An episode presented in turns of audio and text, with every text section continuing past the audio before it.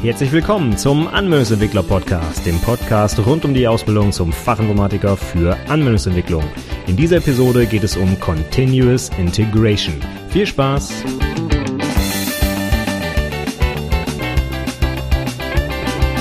Hallo und herzlich willkommen zur 92. Episode des Anwendungsentwickler Podcasts. Mein Name ist Stefan Macke und heute geht's mal um ein eher technisches Thema und zwar auch ein sehr praxisrelevantes Thema. In der Prüfung habe ich zu diesem Thema noch nicht so viel gehört oder gelesen, aber ich persönlich zum Beispiel in der mündlichen Prüfung frage die Prüflinge eigentlich immer danach, ob sie so etwas eingerichtet haben. Worum geht's heute? Continuous Integration. Was ist das Ganze? Was bringt es? Was brauche ich dafür und was habe ich davon? Das ist so ein bisschen heute der Inhalt der Episode.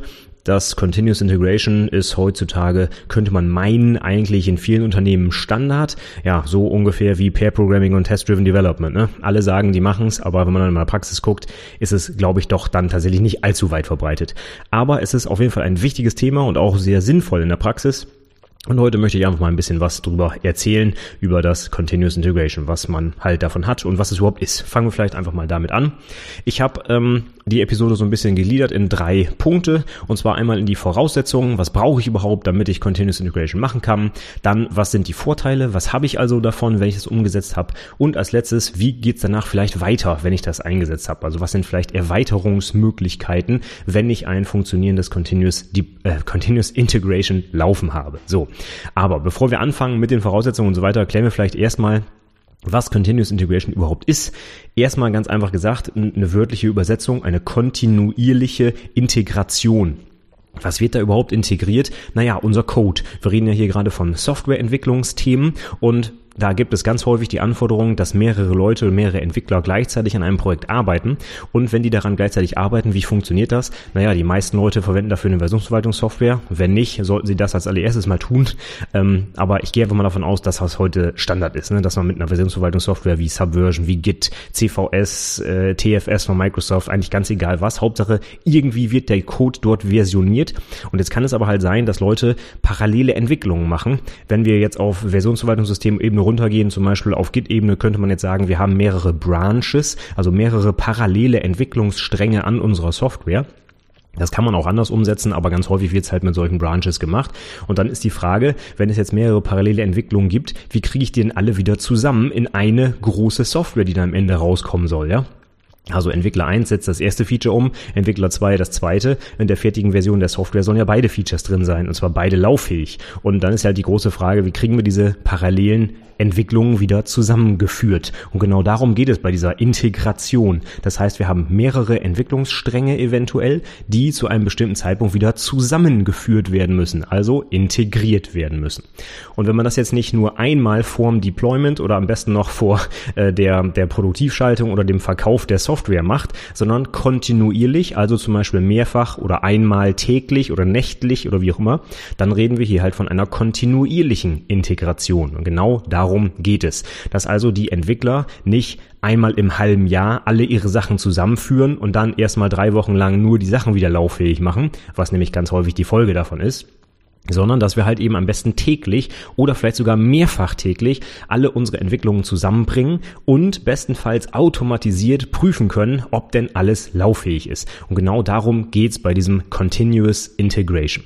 Das Ganze kann man nämlich mit Software optimalerweise unterstützen, sodass ich also nicht als Entwickler da manuell irgendwie Sachen hin und her kopieren muss und irgendwie rumtesten muss, ob alles noch läuft, sondern das kann eine Software für mich machen. Und deswegen gibt es auch viele sogenannte Continuous Integration Server, die so eine Aufgabe Aufgabe dann übernehmen. Und ein sehr bekannter davon ist zum Beispiel der Jenkins. Da werde ich sicherlich heute noch an der einen oder, anderen Stelle darauf eingehen, weil wir den auch schon selber seit Jahren im Einsatz haben und das wirklich ein sehr verbreitetes Tool ist für diese Continuous Integration. Okay, haben wir das geklärt. Also worum geht's? Wir wollen unsere eventuell parallelen Entwicklungen an der Software möglichst schnell, möglichst häufig, am besten täglich, auf jeden Fall kontinuierlich integrieren, anstatt vor der Auslieferung viel Zeit damit zu verschwenden, die individuellen Anpassungen letztlich zusammenzubringen und lauffähig zu machen. Dann würde ich sagen, steigen wir doch in die Voraussetzungen mal ein. Was brauche ich, damit ich sowas überhaupt umsetzen kann. Erstmal vielleicht vorweg, das Ganze, was ich hier erzähle heute, ist völlig unabhängig von irgendeiner Programmiersprache oder Plattform oder Betriebssystem oder sonst was. Ich muss also nicht zum Beispiel mit Java entwickeln, damit ich den Jenkins einsetzen kann, beziehungsweise ich brauche überhaupt gar keinen Jenkins. Ich kann das Ganze auch völlig ohne irgendeine Softwareunterstützung machen. Ja, Ich kann mir selber irgendein Skript bauen, was zum Beispiel nach jedem Commit oder Push in Richtung meines Versionsverwaltungssystems die Sachen auscheckt und einfach meinen Compiler drüber laufen lässt. So, das wäre das absolut simpelste, was ich machen kann. Und schon habe ich eine automatisierte Absicherung, dass der Code kompilierbar ist. Das ist ja so das allerunterste, was unbedingt gegeben sein sollte, dass ich meine Software überhaupt übersetzen kann. Ne? Also dass der Compiler oder der Interpreter, wie auch immer, da drüber läuft und das Zeug vernünftig verarbeiten kann. Das wäre so die allerunterste Basis, die ich mal haben muss. Ich gehe in einer späteren Episode nochmal drauf ein, wofür ich dann vielleicht so ein Bildwerkzeug nutzen kann, was dann noch mehr macht als diesen Compile. Denn zu so einem kompletten Bild, also zu dem Bauen, zu dem Erstellen meiner Software gehört noch mehr als einfach nur das Kompilieren. Aber auf der alleruntersten Ebene wäre das mal das Mindeste, was gegeben sein muss. Meine Software muss in einem kompilierbaren Zustand vorliegen, sonst kann ich eigentlich nichts weiter mit ihr tun. Wenn ich die Sourcen da liegen habe, aber ich kriege sie nicht kompiliert, ja, dann helfen mir auch die ganzen anderen Schritte, die danach noch zu tun werden, nicht weiter. Denn ohne lauffähige Software, ja, geht's halt nicht voran. Ne? Also theoretisch könnte ich rein äh, manuell, also nicht manuell, sondern ich könnte mir das selber programmieren, ein Skript, was einfach aus meinetwegen nur nächtlich den aktuellsten Stand aus der Versionsverwaltung auscheckt und einmal den Compiler drüber laufen lässt. So, und wenn das alles okay ist, dann war der Bild erfolgreich und wenn nicht, dann wird halt zum Beispiel eine Mail versendet. Dann kann man sich jetzt aber überlegen, dass das, was ich gerade beschrieben habe, relativ generisch ist. Ne? Ich check irgendwie was aus irgendeinem Versionsverwaltungssystem aus, ich lasse irgendeinen Compiler drüber laufen und ich schicke vielleicht irgendwo eine Mail hin. So, und diese Basisfunktionalität, die muss ich jetzt nicht nicht selber für mein Haus nachentwickeln, das gibt's halt schon fertig. Und deswegen gibt's auch am Markt einige Softwareprodukte, die genau das machen. Die heißen dann zum Beispiel Jenkins oder Team Foundation Server von Microsoft oder Travis CI oder Team City oder Cruise Control oder oder oder. Kannst mal in den äh, Artikel bei der Wikipedia gucken, da gibt's eine ganze Liste an aller möglicher Software, die genau solche Continuous Integration Funktionen anbietet. Ich gehe jetzt mal im Weiteren auf den Jenkins ein, weil ich den halt sehr gut kenne und wir den auch im Einsatz haben und vor allem auch, das sage ich nochmal explizit, weil man mit dem Jenkins einfach so ziemlich jede Plattform, die es da draußen gibt, bedienen kann. Also Jenkins ist zwar in Java entwickelt, ich kann mit Jenkins aber alles Mögliche bauen. Ich kann auch genauso .NET-Projekte damit bauen oder PHP oder sonst irgendwas. Ist völlig unabhängig von einer Sprache oder Plattform. Es gibt so viele Plugins für den Jenkins, dass man also auf jeden Fall auch seine Umgebung mit dem Jenkins gebaut bekommt. Und wenn das alles nicht funktioniert, dann schreibt man sich ein kleines Shell-Skript, was weiß ich, ein Bash-Skript oder ein PowerShell-Skript oder was auch immer und hängt das in den Jenkins rein, sodass also die Basisfunktion Funktionalität dieser Plattform, das Auschecken aus der Versionsverwaltung, das Bauen, das Versenden von Mails, die Codeanalyse und was gleich alles noch kommt, dass das auf jeden Fall funktioniert und zwar völlig unabhängig, was für eine konkrete Plattform ich da zu bedienen habe. Ich kann ganz konkret sagen, wir bauen zum Beispiel .NET und Java Projekte, beide mit Jenkins. Der Jenkins muss dafür auf einem Windows-Server laufen, damit halt die .NET-Plattform darauf installiert werden kann. Dann ist es aber ohne Probleme möglich, also auch die beiden großen Plattformen Java und .NET mit dem Jenkins zu bedienen. Es gibt aber auch speziell für Plattformen individuelle Software, wie zum Beispiel, ich glaube, der Travis CI, das ist extra ein Tool, was auf GitHub basiert. Das heißt, das baut automatisiert Projekte, die bei GitHub gehostet werden. Und der Team Foundation Server halt ist wohl dann der Klassiker, wenn ich im .NET-Umfeld arbeite, wenn ich den sowieso zum Beispiel benutze für meine Versionsverwaltung, dann kann ich darüber auch gleich den, den Continuous Integration Bild anschubsen. Also es gibt verschiedenste Softwareprodukte. Ich kenne mich auch am besten mit Jenkins aus, deswegen ist das, was ich im Weiteren erzähle, dann bezogen auf den Jenkins. Grundsätzlich brauche ich so eine Software aber nicht. Ich kann das auch einfach selber programmieren. Checkout, Compile, Mailversand. Theoretisch. Ne? dann bin ich fertig. Wenn ich aber irgendwie mehr Anforderungen habe, wenn ich zum Beispiel auch noch eine statische Codeanalyse machen will und so weiter, gehe ich gleich noch drauf ein, dann ist vielleicht irgendwann der Punkt erreicht, wo es nicht mehr sinnvoll ist, das selber zu programmieren, sondern dann, dann nehme ich einfach ein fertiges Produkt, denn die Zeit, die ich da investieren müsste, um jede Fitzeligkeit hinzukriegen, die ist einfach ja verloren, wenn es das Produkt halt so fertig etabliert, getestet ja, und weltweit im Einsatz halt da draußen gibt. Aber wir waren bei den Voraussetzungen für Continuous Integration. Also ich würde dringend empfehlen, so einen Server zu benutzen. Man braucht es aber nicht, man kann es auch selber machen. Ich gehe aber mal davon aus, dass du im weiteren Verlauf so einen Server einsetzt. Den Jenkins zum Beispiel, den lädst du dir runter, den kannst du mit einem Doppelklick starten, jetzt mal ganz blöd gesagt, und dann läuft das Ding. Und mehr musst du nicht machen. Also die Dinger sind wirklich einfach aufzusetzen. Im Detail kann man sich natürlich wochenlang damit beschäftigen, aber um erstmal so einen groben lauffähigen Bild hinzukriegen, das sind ein paar Klicks und dann funktioniert das. Also die Software an sich ist sehr, sehr ausgereift ausgereift und äh, ja, sehr einfach zu bedienen. Wenn du schon mal irgendwie Software entwickelt hast, dann wirst du ganz sicher auch mit der Bedienung so eines Bildservers klarkommen. Damit du jetzt aber dein Projekt wirklich bauen kannst, müssen alle Artefakte, die du dafür brauchst, in der Versionsverwaltung liegen. Das ist wohl die zentrale Voraussetzung, die wir hier brauchen. Also Beispiel, du hast irgendwie ein Git, ein Subversion, was auch immer aufgesetzt, wo alles drin ist, was für dein Projekt wichtig ist. Und das sind nicht nur die Sourcen, das sind auch andere Artefakte, wie zum Beispiel, ich weiß nicht, HTML und CSS Artefakte, ja, oder Konfigurationsdateien zum Beispiel, irgendwelche XML-Sachen, wo die Verbindung zur Datenbank drin ist, oder, oder, oder. Also alles, was dein Projekt Projekt so braucht. Bei Webentwicklung zum Beispiel noch irgendwelche Grafiken, die in der Oberfläche angezeigt werden, Icons und so weiter. Also alles, was dein Projekt beinhaltet, muss in der Versionsverwaltung liegen, denn sonst kommt natürlich der CI-Server nicht da dran. Er kann nur mit einem Repo reden und Sachen dann da auschecken und dann muss halt alles da drin liegen, damit er das dann weiterverarbeiten kann. Also gehen wir davon aus, dass dein komplettes Projekt mit allen Artefakten, die benötigt werden, in der Versionsverwaltung liegt dann sollte als nächstes natürlich auch ein automatisierter Bild überhaupt möglich sein. Jetzt gehe ich so ein bisschen darauf ein, was die einzelnen Plattformen vielleicht bieten und was nicht. In Java zum Beispiel kann ich mit Ant, mit Gradle, mit Maven, was auch immer, kann ich meinen kompletten Bild durchautomatisieren. In .NET kann ich das auch, zum Beispiel mit MS Build von Microsoft. In Ruby on Rails mache ich das zum Beispiel mit Rake. Ja, es gibt also eigentlich für jede Sprache so ein Bildtool. Wie gesagt, da gehe ich in einer späteren Episode nochmal im Detail drauf ein, das mir dann halt alles macht, was ich so brauche, um ein Artefakt zu erzeugen. Am Beispiel von Java, wenn ich meine Sourcen reingebe und am Ende soll ein Jar-File rauskommen, was ich dann irgendwo deployen kann, dann muss ich halt auf dem Weg dahin mehrere Schritte durchlaufen. Der erste ist sicherlich kompilieren, aber ich muss zum Beispiel auch testen. Ich muss vielleicht meine HTML, CSS Sachen minifine, also also so zusammenfassen, dass alles nur noch in einer Datei ist, meinetwegen. Ich muss vielleicht irgendwelche Datenbankzustände herstellen, ja, weil irgendwelche Konfigurationsdaten da drin liegen oder Konfigurationsdateien anlegen und und und. Also gibt es verschiedene Möglichkeiten, was so zu tu äh, was so zu tun ist, wenn ich so einen Bild durchführe und all das muss natürlich automatisierbar sein, sonst kann der Jenkins es nicht, ja, ohne dass ein Mensch daneben sitzt, ausführen.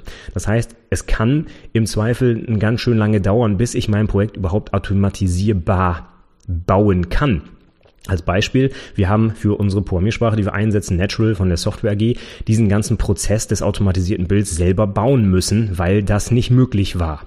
Ja, in Java ist quasi alles fertig, da gibt's Kommandozeilenwerkzeuge, die rufe ich auf und dann funktioniert das einfach, wenn ich mich an ein paar Konventionen halte. In anderen Programmiersprachen muss ich mir da vielleicht selber was zusammenbauen, damit das überhaupt funktioniert. Beispiel, der Compiler ist gar nicht über die Kommandozeile ansprechbar. Ja, wäre jetzt ein blödes Beispiel, das ist in den meisten Programmiersprachen nicht so, aber in unserem Fall zum Beispiel war das so. Ja, da ist das gar nicht so einfach. Das heißt, ich muss mir erstmal eine Möglichkeit schaffen, um überhaupt den Compiler aus einem Skript heraus aufrufen zu können. Und wenn das nicht da ist, dann kann ich das natürlich auch nicht automatisiert in so einem Server durchlaufen lassen. Gut, also es könnte sein, dass du da ein bisschen Aufwand hast, aber wenn du in so einer Standard-Programmiersprache, sag ich es einfach mal, arbeitest, wie Java, .NET, Ruby, PHP, Delphi, weiß der Geier was, das wird wahrscheinlich alles schon vorhanden sein, sodass du das einfach nur noch aufrufen musst. Und im Jenkins zum Beispiel gibt's für all diesen Kram einfach fertige Plugins, die du nur installieren musst und dann sagst du, als erstes wird mit Java kompiliert, dann wird mit XY das HTML zusammengefasst und Punkt, Punkt, Punkt, Punkt und dann ist irgendwann der Bild quasi zusammengeklickt. Alternativ nimmst du dafür halt ein Bildwerkzeug, aber da gehen wir, wie gesagt, später mal drauf ein.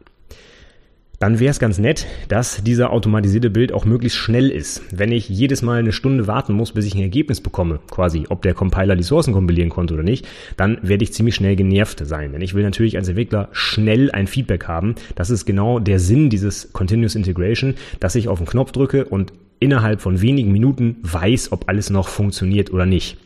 Das heißt, wenn der Bild relativ langsam ist, dann kann man drüber nachdenken, ob das Continuous Integration so sinnvoll ist. Wobei ich sage ganz klar, es ist immer sinnvoll, das einzuführen. Und wenn es auch nur ein nächtlicher Bild ist, ne, damit ich zumindest am nächsten Morgen weiß, ob alles läuft, ist immer noch besser, als das nur einmal im Jahr zu wissen, quasi. Aber davon mal abgesehen, wenn ich das auch als Feedback-Tool für die Entwickler nutzen will, dass sie schnell eine Info kriegen, ob sie was kaputt gemacht haben zum Beispiel, dann muss der Bild natürlich möglichst schnell sein. Was heißt möglichst schnell? Ein paar Minuten, ein paar Sekunden wäre natürlich noch besser. Ne? Das ist wie bei Unit-Tests. Ne? Schön, wenn ich sie habe, wenn sie langsam sind, besser als nichts. Aber am besten ist natürlich, wenn sie zack, zack, zack in ein paar Millisekunden durchlaufen. Und das ist beim Bild genau das gleiche. Also optimalerweise ist der in ein paar Sekunden durchgelaufen und dann kriege ich sofort ein Feedback, dass alles noch läuft.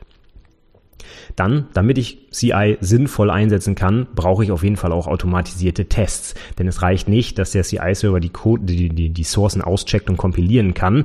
Das ist eine tolle Sache. Ich habe keinen Fehler gemacht. Das heißt aber noch lange nicht, dass mein Code auch semantisch korrekt ist. Das kann nur ein Test nachweisen. Deswegen ist es eigentlich schon Pflicht, wenn ich CI einsetzen will, dass ich auch automatisierte Tests habe. Und das kann natürlich je nach ja, ähm, ähm, Vorerfahrung beziehungsweise je nach Status des Projekts vielleicht einfach gar nicht gegeben sein. Ne? So gute alte Legacy-Software, die keine automatisierten Tests hat. Das ist ja auch eine schöne Definition. Ich glaube von von wem kommen sie? Von Michael Feathers in seinem Buch Working Effectively with Legacy Code sagt er auch, Legacy Code ist Code ohne automatisierte Tests, ja, weil man den nämlich sehr schwer anpassen kann. Oder auch einfach gar nicht, weil man halt nicht weiß, dass was kaputt geht. Und das ist natürlich tödlich für so einen Continuous Integration. Denn ich muss natürlich sicher sein, wenn der CI-Server mir sagt, ja, war alles gut, der Bild ist grün, dann will ich natürlich auch wirklich ganz sicher sein, dass er nicht nur kompiliert werden konnte, sondern auch, dass das, was da kompiliert wurde, auch semantisch korrekt ist. Und das kann ich halt nur mit automatisierten Tests nachweisen. Also brauche ich die. Punkt. Und als letztes, was brauche ich noch? Die Entwickler müssen natürlich auch mit dem System arbeiten und ganz konkret heißt das, so oft wie möglich committen und am besten auch so kleinteilig wie möglich, also kleine, häufige Commits machen. Das ist etwas, wo sich die Entwickler auch vielleicht ein bisschen umstellen müssen, wenn sie vorher halt ohne CI, was weiß ich, einmal alle drei Monate vor dem nächsten Release irgendwie zusammen integriert haben, ja, und dann vielleicht auch mal endlich so einen Push gemacht haben, geht das jetzt nicht mehr. Ich muss eigentlich so häufig wie möglich was reinpushen, damit ich so schnell wie möglich auch eben ein Feedback bekomme, ob die Integration geklappt hat oder nicht. Und wenn ich damit lange warte, ist die Wahrscheinlichkeit, dass irgendwas kaputt geht, halt sehr, sehr hoch und dann verbrauche ich viel, viel Zeit damit, das wieder heile zu machen. Deswegen am besten so oft wie möglich, mehrfach am Tag, durchaus auch in die Versionsverwaltung reinpushen, damit der CI-Server seine Arbeit machen kann und mir auch sagen kann, ob irgendwas kaputt gegangen ist. Die ganzen anderen Sachen, die ich jetzt beschrieben habe, waren alle technisch zu lösen quasi, aber das hier ist eine organisatorische Änderung. Das heißt, die Entwickler müssen ihre Arbeitsweise etwas umstellen und das kann durchaus dazu führen, dass CI vielleicht nicht direkt so akzeptiert wird in deinem Unternehmen, wenn ihr es bislang noch nicht einsetzt, weil halt die Menschen ja, die sind sehr schwer zu ändern, wenn die sich erstmal an eine Verfahrensweise gewöhnt haben und halt ja bislang immer einmal im Monat was committed haben und dann war Ruhe, dann wird es natürlich jetzt schwierig, die umzustellen auf ein System, wo sie täglich mehrfach committen. Ne? Also das gebe ich nur mal zu denken, falls du vielleicht so äh, ein CI vielleicht in deinem Unternehmen einführen möchtest, weil ihr das noch nicht habt. Denk dran, es gibt auch organisatorische Hürden, die da zu meistern sind. Das lässt sich nicht alles nur mit Technik lösen. Aber es ist ganz häufig so in der Softwareentwicklung, wenn wir neue Sachen einführen, ne, da gibt's erstmal den Server, den setze ich mit drei Klicks auf und dann macht er das alles. Aber wenn ich den Code gar nicht unter Versionsverwaltung habe, ne, da geht schon los, dann kann ich den ganzen Rest nicht machen. Und das ist erstmal ein, eine organisatorische Frage. Jo, dann sind wir mit den Voraussetzungen durch. Also ich gehe nochmal kurz durch. Der ganze Kram ist völlig unabhängig von der Programmiersprache oder Plattform. Man kann es auch komplett ohne eigenen Server umsetzen. Ich kann das alles per Hand programmieren, wenn ich möchte. Wichtig ist, dass alle meine Artefakte in der Versionsverwaltung sind und dass mein Projekt überhaupt automatisch gebaut werden kann. Am besten nimmt man dafür ein Werkzeug. Man kann das aber auch selber skripten wieder, wenn es keine Lösung gibt da draußen. Außerdem sollte der Bild möglichst schnell sein, damit ich schnelles Feedback kriege, wenn was kaputt ist. Und damit ich überhaupt ein Feedback kriege, brauche ich mindestens mal automatisierte Tests, die mir zur Semantik meines Codes auch ein Feedback geben können. Und das heißt unter Umständen, dass auch die Entwickler sich umstellen müssen, weil häufiger als vielleicht ohne Continuous Integration auch in die Versionsverwaltung committed oder gepusht werden muss. Dann kommen wir jetzt zu den Vorteilen. Wenn ich das ganze Zeug jetzt also umgesetzt habe, was habe ich denn jetzt davon? Ne? Ich muss das Ganze ja auch irgendwie meinem Chef so ein bisschen verkaufen. Warum will ich da jetzt einen zweiten oder einen zweiten, einen separaten Server aufsetzen, der sich nur um diesen komischen Bildprozess da kümmert? Was, was soll das? Ne? Und der zentrale Vorteil, den ich habe, ist halt, dass ich zu jedem Zeitpunkt in meinem Projektablauf weiß, dass mein Projekt noch baubar ist, dass das korrekt ist, dass das fehlerfrei ist. Ja? Wenn ich also zum Beispiel die neueste Version meiner Software mal eben mitgeben will auf eine Messe, weil der Vertriebler das vorstellen will, dann muss ich nicht lange gucken und rumdoktoren, bis ich einen lauffähigen Stand habe, sondern ich nehme einfach den letzten grünen Bild aus dem Bildserver und weiß, dass da drin alles korrekt ist und dass man damit zum Beispiel etwas zeigen kann einem Kunden. Ja? Und was ganz wichtig ist, kann ich auch aus eigener Erfahrung sagen, ist, dass man dieses typische äh, Problem Works on my machine löst. Ne? Der Entwickler sagt, ja, bei mir läuft doch alles und beim Kunden läuft's nicht. Ja, kann ich jetzt auch nicht dran ändern. Ne? Bei mir läuft's ja. Und das ist natürlich ganz blöd, denn es muss natürlich überall laufen, nicht nur beim Entwickler. Und das vermeiden wir auf jeden Fall mit so einem Continuous Integration.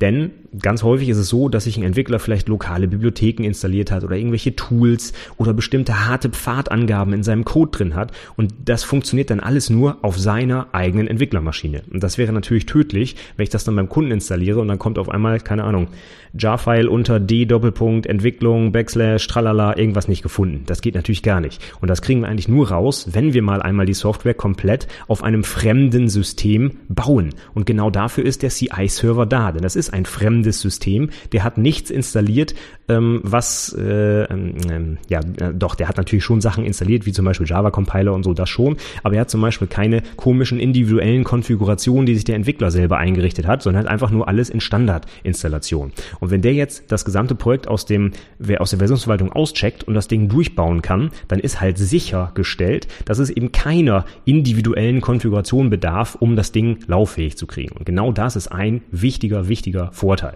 Wenn nämlich jetzt zum Beispiel aus irgendeinem Grund der Entwickler meinetwegen ausscheidet oder was weiß ich, der Computer geht kaputt oder seine VM wird gelöscht oder ich weiß nicht was, ja, dann haben wir auf einmal keinen Platz mehr, wo wir das System, äh, wo wir das Projekt bauen können. Das wäre absolut tödlich. Das ist fürs Unternehmen gar nicht gut. Deswegen ist es ganz wichtig, dass wir so einen CI-Server haben, einfach um nachweisen zu können, dass dieses Projekt auch auf jedem anderen System, außer auf dem des Entwicklers, noch baubar und lauffähig ist. Das ist für mich auch ein, ein Kernvorteil dieser ganzen, dieses ganzen Konzept der Continuous Integration. Außerdem kann man natürlich auch konkret Geld damit sparen, nämlich genau diese Phasen der Integration vor den Releases. Ne? Wenn dem Kunden was äh, versprochen wurde, am 1.2. ist das Ding da und drei Wochen vorher müssen alle Entwickler nur noch irgendwelche Merges in der Versionsverwaltung durchführen, um zu gucken, ob noch alles läuft und neue Tests schreiben und Sachen konfigurieren und hin und her. Das kostet natürlich auch sehr viel Zeit und damit Geld. Und dieses, äh, diese Zeit könnte dafür gebraucht werden, um zum Beispiel noch mehr Features einzubauen. Ne? Stattdessen wird halt rum integriert, was keinen Mehrwert für den Kunden schafft. Ja? Von daher ganz wichtig, es ist ein großer Zeitvorteil, den ich habe, weil ich halt zu jedem Zeitpunkt im Projekt eben integriert habe. Ich muss nicht mehr vor einem Release viel Arbeitszeit in dieses, in diese Integration stecken, sondern der Server macht das halt kontinuierlich. Ich muss nur auf den Knopf drücken. Und der Vorteil, wenn ich jetzt halt so kleine Commits habe, und eben nicht die Arbeit von einem halben Jahr integrieren muss, ist, wenn da was kaputt ist, dann kann ich das auch relativ schnell wieder heile machen. Denn ich habe vielleicht nur zwei, drei kleine Commits mit ein paar Zeilen Code und da kann ich vielleicht schnell überblicken, was dann da jetzt kaputt gegangen ist und mache es auch wieder heile. Mache ich aber die Integration von fünf Entwicklern, die ein halbes Jahr entwickelt haben, da weiß am Ende keiner mehr, was denn jetzt richtig ist und was nicht. Und das kriege ich mit so einem Continuous Integration auf jeden Fall deutlich schneller, schlanker und auf jeden Fall auch korrekter hin, weil ich halt die Fehler viel einfacher finden kann und beheben kann. Ja, außerdem, wenn ich so ein System habe, werden meine Entwickler auch so ein bisschen dazu erzogen, häufiger und kleiner zu committen und vor allem auch automatisiert zu testen, denn sonst kriegen sie ja gar kein Feedback von meinem CI-Server. Und das ist halt das Schöne daran, wenn ich als Entwickler jetzt den Bild kaputt mache mit meinem Commit, dann kriegen normalerweise auch alle anderen Entwickler ja schön per Mail eine Nachricht, hu, der Bild ist kaputt und übrigens der letzte Committer war hier, der Stefan, der hat's kaputt gemacht. Ähm, das ist ähm, nicht zu unterschätzen, sage ich mal, auch was die Codequalität angeht. So ein bisschen Peer Pressure, ne? wenn die Leute nicht mehr arbeiten können, weil der Bild wieder kaputt gemacht wurde von Person X X, dann äh, bewegt er sich vielleicht ganz schnell und macht das Ding auch wieder heile. Von daher steigt insgesamt meiner Erfahrung nach auf jeden Fall auch die Codequalität und auch das Verhalten in Richtung automatisierter Tests. Denn nur dann kann natürlich der Entwickler auch sicherstellen, dass das, was er da gemacht hat, heile ist und halt eben nichts kaputt gegangen ist. Von daher, ja, das ist so ein bisschen so eine Art Erziehungsmethode, um die Entwickler dahin zu kriegen, sauberen Code zu schreiben, kleine Commits zu machen, häufig zu integrieren und halt eben automatisiert zu testen. Also ist eine tolle Möglichkeit, um wirklich so Clean Code Praktiken, sage ich mal, in der Praxis anzuwenden. Außerdem ganz konkret auch für den Chef vielleicht interessant, er kann natürlich zu jedem Zeitpunkt im Projekt genau sehen, wie der Status ist. Ne? Er sieht einfach zum Beispiel in der Jenkins-Oberfläche, oh, das Projekt ist rot, kann nicht gebaut werden. Ja? Oder es ist grün, alles wunderbar. Das heißt, er kann vielleicht am Telefon dem Kunden nochmal sagen, ja klar, können wir Ihnen mal eben eine Vorabversion zukommen lassen. Das ist äh, quasi zwei Mausklicks entfernt und schwuppdiwupp kann er dem Kunden die neueste Version zeigen.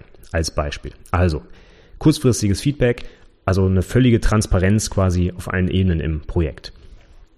Was ich außerdem mit so einem Server machen kann, das finde ich auch sehr, sehr wichtig, gerade wenn ich vielleicht sogar noch in einer Position bin, wo ich noch etwas lernen muss, weil ich vielleicht neu bin in einer Firma oder weil ich noch Azubi bin. Ich kann auch eine statische Code-Analyse wunderbar in den Server integrieren. Das heißt zum Beispiel bei uns jetzt in der Java-Entwicklung ist es so, dass wir verschiedenste Tools automatisiert bei jedem Bild durchführen. Zum Beispiel bei Java wären das Checkstyle, Findbugs, Jacoco und JDepend. Gehen wir mal durch, was die machen. Checkstyle ist ein Tool, was Code-Konventionen prüft. Das heißt zum Beispiel simple Sachen wie die Zeilenlänge, ja, oder Variablen, die nur aus einem Buchstaben bestehen, zum Beispiel. Oder dass irgendwie, ähm, ja, was fällt mir noch ein? Äh, Bezeichner nicht in der richtigen Konvention sind, also nicht in Camel Case geschrieben sind, sondern mit Unterstrichen oder oder oder. Also einfach nur den Code einheitlich bestimmten Konventionen entsprechend zu prüfen und mir dann aber auch anzeigen zu können, was denn nicht diesen Konventionen entspricht, damit wir das, das natürlich dann auch ändern können und langfristig zu einer besseren Codequalität kommen. Außerdem haben wir sowas wie Findbugs oder PMD, das gibt's auch noch. Das sind Tools, die checken dann ähm, wirklich den Code auf Bugs. Das heißt, so Sachen wie zum Beispiel, ich habe eine Ressource aufgemacht, eine Datei aufgemacht, die aber nicht wieder zugemacht. Ja? Oder es werden, was weiß ich, leere Catch-Blöcke geschrieben, um Exceptions zu schlucken und solche Dinge. Das findet dann so eine Software zum Beispiel raus und zeigt mir das dann schön mit einem roten Balken an, dass da irgendwie nicht so gut programmiert wurde. Außerdem können wir, wenn wir Unit-Tests haben, natürlich auch die Code-Abdeckung prüfen lassen. Jacoco wäre so ein Ding für Java. Das führt halt Unit-Tests aus und merkt sich im Hintergrund, welche Zeilen des Produktivcodes denn überhaupt ausgeführt wurden durch diese Unit-Tests. Und da kann man dann schön wirklich mit so grünen Balken am Rand des Codes direkt im Jenkins-Server durchklicken, welche Methode zum Beispiel noch gar nicht getestet wurde durch die Unit-Tests. Sehr schöne Geschichte. Und zum Schluss kann man, wenn man auf einer etwas architekturelleren Ebene unterwegs ist, sich auch Abhängigkeiten anzeigen lassen. In Java wieder, welches Java Jar braucht denn welche anderen Jars oder auf Package-Ebene oder auf Klassenebene. Wer benutzt wen und wer zeigt wohin und so weiter. Das kann man zum Beispiel mit JDepend schön machen. Und das wird dann alles wunderbar visualisiert. Ich kann dann auf einen Blick sehen, ob meine Abhängigkeiten stimmen oder nicht. Und das finde ich eine wirklich tolle Sache. Das kommt quasi kostenfrei mit dazu. Ich muss nur den entsprechenden Haken setzen in Jenkins und schwupp kommt da eine wunderbare Analyse meines Codes raus. Und das hilft mir dann auch, den Code wirklich zu verbessern. Der Checkstyle zum Beispiel gibt dann auch wirklich sehr sprechende Meldungen aus, was ich tun kann, um das zu optimieren und warum ich das tun sollte. Also ich lerne auch als Entwickler etwas über guten Code. Das finde ich eigentlich sehr, sehr hilfreich, gerade wenn man noch in der Ausbildung ist. Das ist wirklich eine objektive Bewertung meines Codes. Ne? Da muss also kein Code-Review stattfinden, wo ein Mitarbeiter sagt, hier, da hast du aber, hm, hm, hm, und das ist doof und mach mal anders, sondern die Maschine sagt mir halt, hey, hier ist schlechter Code, weil das sind die Probleme, die dann auftreten und das kannst du dagegen tun. So, und das ist eine ganz tolle Sache auch für Entwickler, um sich weiterzuentwickeln. Und da die Software sich die ganzen Sachen natürlich merkt, kann ich dann auch langfristig Trends erkennen. Das finde ich eigentlich sehr, sehr wichtig. Gerade wenn ich Legacy-Software zum Beispiel mit Checkstyle durchrattern lasse, da kriege ich erstmal 7000 Meldungen, dass irgendwelche Zeilen zu lang sind oder, oder, oder. Das ist natürlich doof, das guckt sich kein Mensch an, ja. Aber ich kann dann zum Beispiel langfristig sehen, auch über die einzelnen Commits hinweg, ob diese Warnungen vielleicht abnehmen oder ob die noch zunehmen, ob noch mehr Müll dazukommt, auf Deutsch gesagt. Und das kann ich dann nicht, wenn ich einfach mal lokal bei mir in Eclipse das Ding zum Beispiel anschmeiße. Ich kann es halt nicht vergleichen, wie es denn vorher war. Und das kann ich aber in so einem Bildserver wunderbar machen. Für, für Checkstyle zum Beispiel oder für die Testergebnisse und so wird auch automatisch eine schöne Grafik äh, gerendert, wo ich dann äh, in einem Diagramm sehe, wie sich das entwickelt hat. Und ich kann dann halt sehen, geht's nach oben, geht's nach unten. Und das kann dann zum Beispiel so ein Architekt benutzen, um zu sagen, hey, da muss ich den Entwickler mal wieder auf die Finger klopfen. Ähm, da kommen jede Woche irgendwie neue Warnungen dazu und keiner kümmert sich darum. Ja? Das finde ich eigentlich auch eine, eine wichtige Aussage, die ich über so einen CI-Server dann treffen kann. Ja, und zuletzt kann ich dann aufbauend auf dem CI-Bild auch noch ein paar Sachen automatisieren. Ich kann zum Beispiel meine Artefakte automatisch in einem Repository ablegen. Bei uns, wenn zum Beispiel bei einem Java-Projekt ein Jar-File rauskommt oder bei einem .NET-Projekt kommt eine DLL-Datei raus oder eine Exe oder sonst was, dann kann ich die jetzt da ablegen, wo dann zum Beispiel die Benutzer sich die Sachen wieder runterladen können. Wie zum Beispiel in einem äh, Artifact-Repository. Wir benutzen dafür die Software Artifactory zum Beispiel. Das ist eine kommerzielle Software. Gibt aber auch ganz viele andere Open-Source-Sachen dafür, zum Beispiel Nexus im Java-Umfeld. Und da können dann andere Projekte zum Beispiel ihre Abhängigkeiten runterladen. Also wenn wir jetzt zum Beispiel ein äh, Java-Projekt neu bauen, dann wird das fertige Jar in, ein, in der aktuellen Version in dieses Repository hochgeladen und andere Projekte, die vielleicht auf dieses Jar-File referenzieren, können sich aus diesem ähm, Repository dann sofort automatisiert die neueste Version herunterladen, sodass ich also auch diese, diesen Austausch von Abhängigkeiten untereinander komplett wegautomatisieren kann, weil die neuesten Versionen aus dem CI-Server direkt ins Repository reingeladen werden.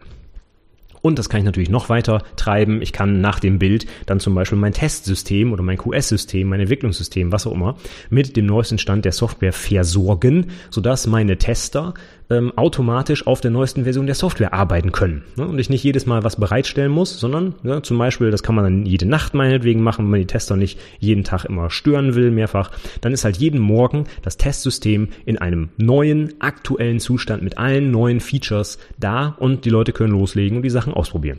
Und das Ganze hätte ich halt eben nicht, wenn ich dafür manuellen Aufwand betreiben müsste, weil dann macht's irgendwann keiner mehr. Ne?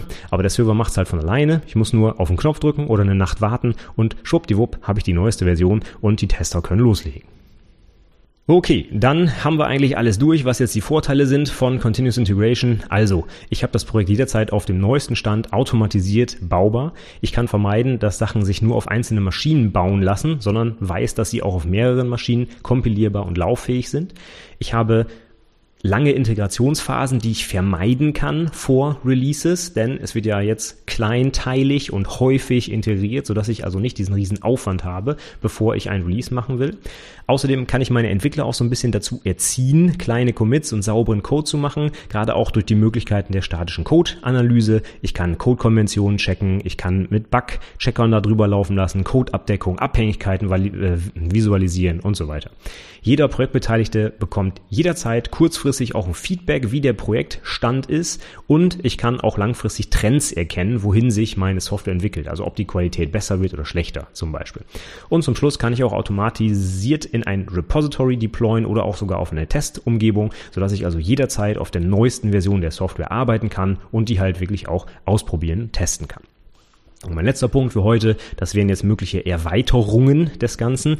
Ich gehe jetzt mal nicht auf die unterschiedlichen Möglichkeiten ein, wie ich jetzt meine Versionierung durchführen will. Aber da gibt's die wildesten Möglichkeiten, habe ich auch einen schönen Artikel in den Show Notes verlinkt, wie ich eine Versionierung durchführe. Also zum Beispiel, ob ich Feature Branches benutze oder ob ich äh, einen zentralen Branch benutze oder ob ich sogar sowas wie Feature Toggles benutze. Das heißt, in meinen Code einbaue, ob ein Feature angeschaltet ist oder nicht. Oder, oder, oder. Da gibt's die wildesten Möglichkeiten Möglichkeiten und das muss auch jedes Projekt, glaube ich, für sich selber festlegen, wie da vorgegangen werden soll. Auf jeden Fall lädt natürlich so ein CI-Server dazu ein, solche Sachen einzurichten. Der Jenkins kann zum Beispiel, wenn ich den dafür konfiguriere, relativ einfach solche Feature-Branches automatisiert bauen. Das heißt, jedes Mal, wenn ich in einen bestimmten Branch pushe, oder ist eigentlich völlig unabhängig, wenn ich in irgendeinen Branch pushe, erkennt der Jenkins das, checkt genau den Branch aus, baut mir den und kann sogar automatisiert versuchen, diesen Branch zurückzumergen in den den Master, um dann zu gucken, ob das noch läuft. Und, und, und. Also die Server sind wirklich sehr, sehr mächtig heutzutage. Und egal was für eine äh, Versions, äh, für eine Versionierungsstrategie so ich verfolge, das können die Server auf jeden Fall alles unterstützen. Also das Ganze unterstützt mich auch bei modernen Entwicklungsszenarien, sage ich mal. Und das letzte, aufbauend auf Continuous Integration, gibt es natürlich dann noch die nächsten Schlagworte, nämlich Continuous Delivery und Continuous Deployment. Ein Continuous Delivery wäre aufbauend auf der Continuous Integration die Möglichkeit, zum Beispiel auf Knopfdruck auch meine Produktion mit der neuesten Software zu versehen. Das heißt, ich könnte sagen, so, ich habe jetzt alles zusammen in äh, der aktuellsten Version meiner Software. Ich möchte jetzt, dass auch meine Produktionsumgebung damit bestückt wird und zwar automatisiert. Das ist dann so ein bisschen Stichwort DevOps. DevOps, ne? so die Mischung aus Development und Operations, dass ich also von der Entwicklung bis hin zum Betrieb in der Produktion alles durchautomatisiert habe. Das wäre dann das Continuous Delivery. Und noch ein Schüppchen obendrauf, das wäre das Continuous Deployment. Das bedeutet, dass ich nicht nur auf Knopfdruck das deployen kann, sondern dass bei jedem Commit eines Entwicklers der ganze Kram bis in die Produktion automatisiert durchdeployed wird. Ich muss also nicht mal mehr äh, irgendwas planen, wann etwas auf die Produktion geht, sondern alles alles ist sofort auf der Produktion, wenn der Bild grün war und das alles durchdeployed wurde. Und das ist natürlich eine richtig, richtig coole Nummer. Wenn man das fertig hat, das ist schon äh, eine echt klasse Sache. Und das machen zum Beispiel auch viele Webentwicklungsunternehmen da draußen. da ist das wirklich so, wenn der Entwickler was committet, da ist ein paar Minuten später die Website quasi auf dem neuesten Stand. Alles ohne dass ein Mensch irgendwo eingreifen muss. Und das ist natürlich eine, eine äh, hohe Form der Automatisierung. Und natürlich auch eine ziemlich coole Nummer, wie ich finde. Also wenn man auf Knopfdruck alles auf die Pod bringen kann und das mehrfach am Tag, ohne dass die User davon was mitbekommen, also wäre schon cool, ne? Also von daher, das alles möglich, wenn wir irgendwie mal mit dem ersten Schritt anfangen und der erste Schritt ist halt Continuous Integration. Von daher, ich hoffe, ich konnte heute ein bisschen was dazu vermitteln, warum das cool ist, warum das gut ist und dass es auch einen Mehrwert bringt und zwar auch sogar einen monetären Mehrwert fürs Unternehmen. Und wenn das bei euch noch nicht eingesetzt wird, dann ist es an dir, das jetzt einzuführen. Auf jeden Fall. Ne? Man muss ja auch ein bisschen die Leute mal motivieren, dass äh, auch von draußen was reingebracht wird. Ähm, und zum Beispiel jetzt bei uns im Unternehmen war es tatsächlich auch so, dass einer meiner Azubis den allerersten Jenkins-Server bei uns installiert hat und aufgesetzt hat. Also das kann man auch gut als Azubi-Aufgabe verteilen, denn das macht ja jetzt oder oder behindert ja erstmal nicht die Entwicklung, sondern man kann das gut parallel dazu quasi aufbauen und immer Schritt für Schritt was hinzufügen. Erstmal nur den Compiler, dann die Unit-Test, dann Code-Check und so weiter und so fort. Ne? Also man muss da jetzt nicht ein Big Bang machen und von jetzt auf gleich ist alles automatisiert. Man kann das schrittweise machen und auch ohne die Entwickler erstmal bei ihrer Arbeit zu stören, in Anführungszeichen. Ne? Also von daher nimm das gerne als Motivation mit und äh, führ das doch einfach mal in deinem Unternehmen ein. Und wenn du was gemacht hast, dann äh, würde ich mich über Feedback freuen. Schreib mich gerne an. Ein kleines Zitat muss ich noch loswerden dazu. Ich weiß nicht mehr genau, wer es gesagt hat, aber es gibt so den Spruch, alles, was Schmerzen macht, müssen wir häufiger machen. In der Softwareentwicklung jetzt, im Alltag vielleicht nicht unbedingt, aber ähm, zum Beispiel sowas wie ein Deployment ne, oder eine Integration. Ja, Wenn das bei dir im Unternehmen wirklich Schmerzen verursacht, weil da Leute stundenlang oder wochenlang irgendwie umsonst quasi arbeiten ne? und davon alle genervt sind, ja, sowas wie Merch-Konflikte beheben und so. Das ist einfach nervig, das macht keinen Spaß, das ist ätzend, das ist fehleranfällig und so weiter. Und wenn das Schmerzen verursacht, dann muss man das einfach häufiger machen. Denn wenn man es häufiger macht, dann wird man Möglichkeiten finden, das wegzuautomatisieren und dann sind die Schmerzen einfach irgendwann, ja, eben weg, ne? weil dann muss keiner mehr manuell irgendwas machen, dann macht das System das. Und genau in diese Richtung geht auch das Continuous Integration. Wenn Integration Schmerzen verursacht, mach's einfach häufiger, dann gehen die Schmerzen weg. Wenn du dich jetzt noch näher mit dem Thema auseinandersetzen willst, schau doch mal in die Show Notes zur heutigen Episode. Das ist wie gewohnt anwendungsentwicklerpodcast.de slash 92 für die 92. Episode heute. Und da habe ich noch ein paar Links hinterlegt zu einigen Definitionen noch, zur kontinuierlicher Integration, was das ist. Und auch ein schöner Artikel von Martin Fowler übrigens, den man sehr empfehlen kann zu dem Thema. Ich habe auch noch einen äh, Blogartikel verlinkt äh, zum Unterschied zwischen Continuous Integration, Delivery und Deployment. Das bringen viele Leute auch ab und an mal durcheinander. Und auch nochmal ein spannenden Artikel zum Thema, wie kann ich eigentlich meine Versionsverwaltung ähm, äh, umsetzen. Also mache ich da Feature Branches oder ein Master Branch oder wie auch immer. Habe ich auch nochmal in die Shownotes gepackt. Außerdem, wenn du die wirklich tiefer einsteigen willst und zum Beispiel das mit einem Jenkins machen willst, es gibt inzwischen eine Jenkins User Conference, die einmal jährlich, glaube ich, stattfindet. Und bei Confreaks gibt es einen ganzen Haufen an Videoaufzeichnungen von den Vorträgen da. Da gibt es allein 60, habe ich jetzt, so, ich müsste 63 sind es, glaube ich, Aufzeichnungen der letzten beiden Jahre von der Jenkins Conference. Also wenn du da tiefer eintauchen willst, gibt's genug Zeug im Internet. Guck einfach in die Show Notes, da findest du die Links. Übrigens auch zu den ganzen Tools, die ich heute erwähnt habe, also Checkstyle, Findbugs und so weiter und Jenkins selber natürlich auch. Guck einfach in die Show Notes, da findest du die Links dazu. Das sollte jetzt für das Thema Continuous Integration gewesen sein. Nächste Woche geht's weiter mit einer Podcast Episodenreihe. So, jetzt habe ich das Wort zusammen. Und zwar geht's weiter mit dem Buchclub zum Handbuch für Fachinformatiker. Drei Episoden mache ich noch, dann habe ich das gesamte Buch durch. Wenn du noch mitmachen willst, am 20.02.2017, also heute in einer Woche, erscheint die Buchclub-Episode zum Kapitel 9, Grundlagen der Programmierung. Es fehlen uns dann noch das Kapitel 10 und das Kapitel 11 und 12. Das sind Konzepte der Programmierung und Mobile Development und Software Engineering. Und die mache ich dann in den darauffolgenden Wochen. Am 13. 13.03. gibt's die Konzepte der Programmierung und am 17.04. gibt's dann das Mobile Development und Software Engineering. Wenn du noch mitmachen willst, mitlesen willst, dann schnapp dir doch das Buch, ist auch auf meiner Website an 57 Stellen verlinkt, findest du sicher. Und ähm, ja, nächste Woche geht's halt los mit Kapitel 9, Grundlagen der Programmierung. Dürfte auf jeden Fall auch einiges Spannendes dabei sein für die Ausbildung zum Fachinformatiker für Anwendungsentwicklung. Wenn du auch in Zukunft regelmäßig über die Buchclubs informiert werden willst, ich plane schon den nächsten zu einem netten Buch und zwar Pragmatic Unit Testing with JUnit. Das soll stattfinden am 27.03. Auch ein sehr empfehlenswertes Buch rund ums Thema Unit Testing und insbesondere JUnit und Java 8. Ganz, ganz spannend, haben alle meine Azubis auch schon gelesen und konnten das auch gut verstehen. Deswegen gehe ich das hier auch nochmal im Detail durch. Wenn du da in Zukunft auch darüber informiert werden willst, dann trag dich doch einfach in meinen Newsletter ein. Unter anwendungsentwicklerpodcast.de slash Newsletter kannst du das völlig kostenlos kostenfrei und unverbindlich tun. Du kriegst auch direkt Zugriff auf meine ganzen Artefakte, äh, Checklisten rund um die Projektdoku, Präsi und so weiter. Und du kriegst halt einmal die Woche von mir die Infos von der Website, was es Neues gibt und halt auch so Vorankündigungen. Dann und dann findet der Buchclub statt, damit du, wenn du mitmachen möchtest, rechtzeitig darüber Bescheid weißt und dann halt auch noch mitlesen kannst. Denn wenn du dir das ansonsten nur von mir anhörst, bringt ja auch nicht so viel. So ein Review der Inhalte, nachdem du sie selber gelesen hast, finde ich ja immer irgendwie ganz hilfreich. Deswegen mache ich das Ganze ja. Meine Azubis sollen sich das ja auch nochmal nochmal anhören, nachdem sie es selbst gelesen haben. Und als allerletztes habe ich noch eine persönliche Bitte an dich, wenn du mal auf die Zahl achtest, die aktuell immer hinter den Links steht. Heute ist es die 92, das heißt, wir sind bei der 92. Episode und ich habe mir jetzt schon lange überlegt, was mache ich denn in der 100. Episode, weil das finde ich ja schon ein Highlight, also eine dreistellige Episodenzahl hätte ich zu Beginn sicherlich nicht gedacht, dass ich das hinkriege und aktuell steigen die Downloadzahlen auch, also ich denke, es gibt da draußen einen Markt für diesen Podcast und äh, ich würde natürlich gerne auch irgendwie was Besonderes machen zur 100. Episode und ich habe mir überlegt, dass ich die vielleicht so ein bisschen vollstopfe mit Fragen von dir, von meinen Hörern da draußen. Wenn du also konkrete Fragen hast, die ich vielleicht hier noch nicht so beantwortet habe oder auch wenn ich sie schon mal beantwortet habe, ist eigentlich ganz egal. Rund um Projektarbeit, äh, schriftliche Abschlussprüfungen, Ausbildung insgesamt, Bewerbung, keine Ahnung. Alles, was dir so einfällt oder was dir äh, unter den Nägeln brennt, was du nochmal wissen willst von mir, einem IHK-Prüfer und, und Ausbilder und selber auch Entwickler, schreib's mir doch einfach per Mail, per Kommentar zur Episode, per Facebook, Twitter. Ich bin überall vertreten, du findest mich überall. Und dann versuche ich mal so ein paar Fragen zusammenzustellen bis zur hundertsten Episode. Das ist quasi so ein bisschen ein Feedback auch an dich wenn du konkrete Fragen hast, dann helfe ich da gerne weiter. Und damit ich ein paar Fragen zusammenkriege, ja, schreib mich einfach an. Würde mich super freuen. Dann fülle ich damit die hundertste Episode, die in zwei Monaten rauskommen wird. Ja? Acht Wochen sind es nur noch bis zu 100. Ja, freut mich schon und äh, würde mich sehr freuen, wenn du dazu beiträgst, indem du mir einen Haufen Fragen schickst, wenn du welche hast. Diese und nächste Woche gibt's auch noch eine Kleinigkeit auf meinem Blog. Ich hoffe, da guckst du auch ab und zu mal vorbei. Der Podcast ist ja nur eine Sache, die ich auf der Website so veröffentliche.